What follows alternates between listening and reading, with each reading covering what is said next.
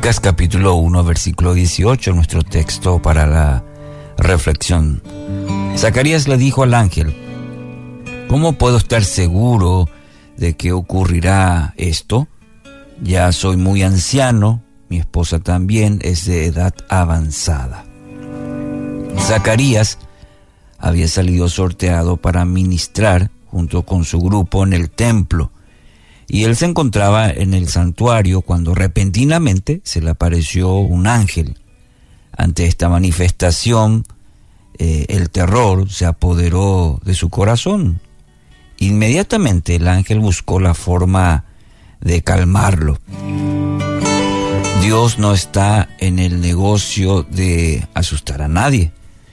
Y el ángel le dice, no tengas miedo, Zacarías. Dios ha oído tu oración tu esposa Elizabeth te dará un hijo y lo llamarás Juan.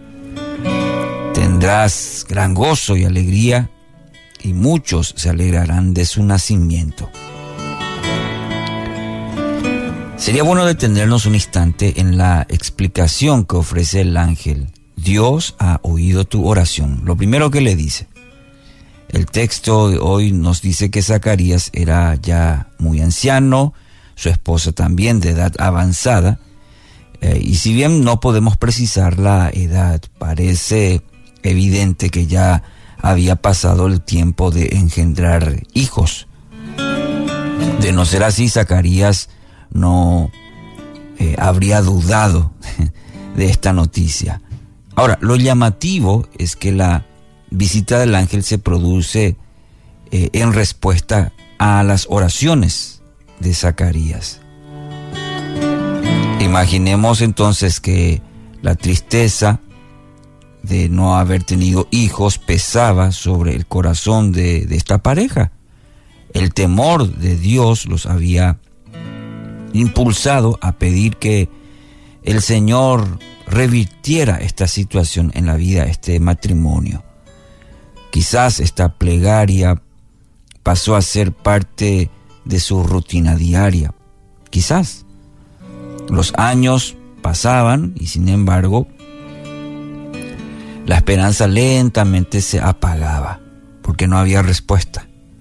No obstante, seguían, aunque, aunque quizás por costumbre diríamos, pidiendo por un hijo. Todos los días en sus oraciones estaba este motivo. Increíblemente, Dios respondió. Esto no lo debería haber sorprendido a Zacarías. Si pudo darle vida al vientre estéril de Sara, abrir el mar rojo, hacer llover maná del cielo, detener el curso del sol o proteger a tres hombres arrojados a un horno de fuego, bueno, ¿qué dificultad podía impedir que Dios le diera un hijo en los años de su vejez? Bueno, no obstante, las impresionantes credenciales de Zacarías, eh, del Señor para, para Zacarías, no creyó en, en, estos milagros o en este historial que él inclusive conocía, conocía del Señor. Pero Zacarías no creyó las buenas nuevas que le anunciaba el ángel. Su reacción sirve para advertir a nosotros también, advertirnos que nuestra incredulidad es mucho más profunda de lo que percibimos.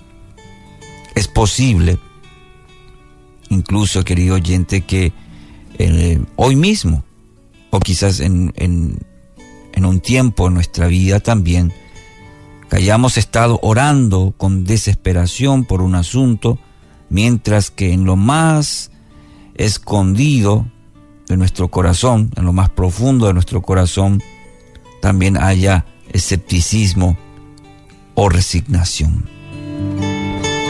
Esta es la razón por la cual cada vez más podemos identificarnos con la exclamación de aquel padre del hijo que, que padecía eh, en Marcos 9:24 cuando dice, sí creo, pero ayúdame a superar mi incredulidad estamos tironeados entre esas dos posturas. Creemos, pero también dudamos. Tenemos fe, pero también temor. ¿No le pasa a usted? Así es, nos pasa. Nos identificamos con Zacarías probablemente. La maravillosa conclusión de esta historia es que Dios igualmente respondió. Bendito sea su nombre. Podemos acercarnos a Él con nuestras muchas veces contradicciones, nuestras dudas, pero Él sabe separar lo bueno de lo malo e interpreta de la mejor manera nuestra imperfección. Ahí, con nuestra duda, con nuestro temor,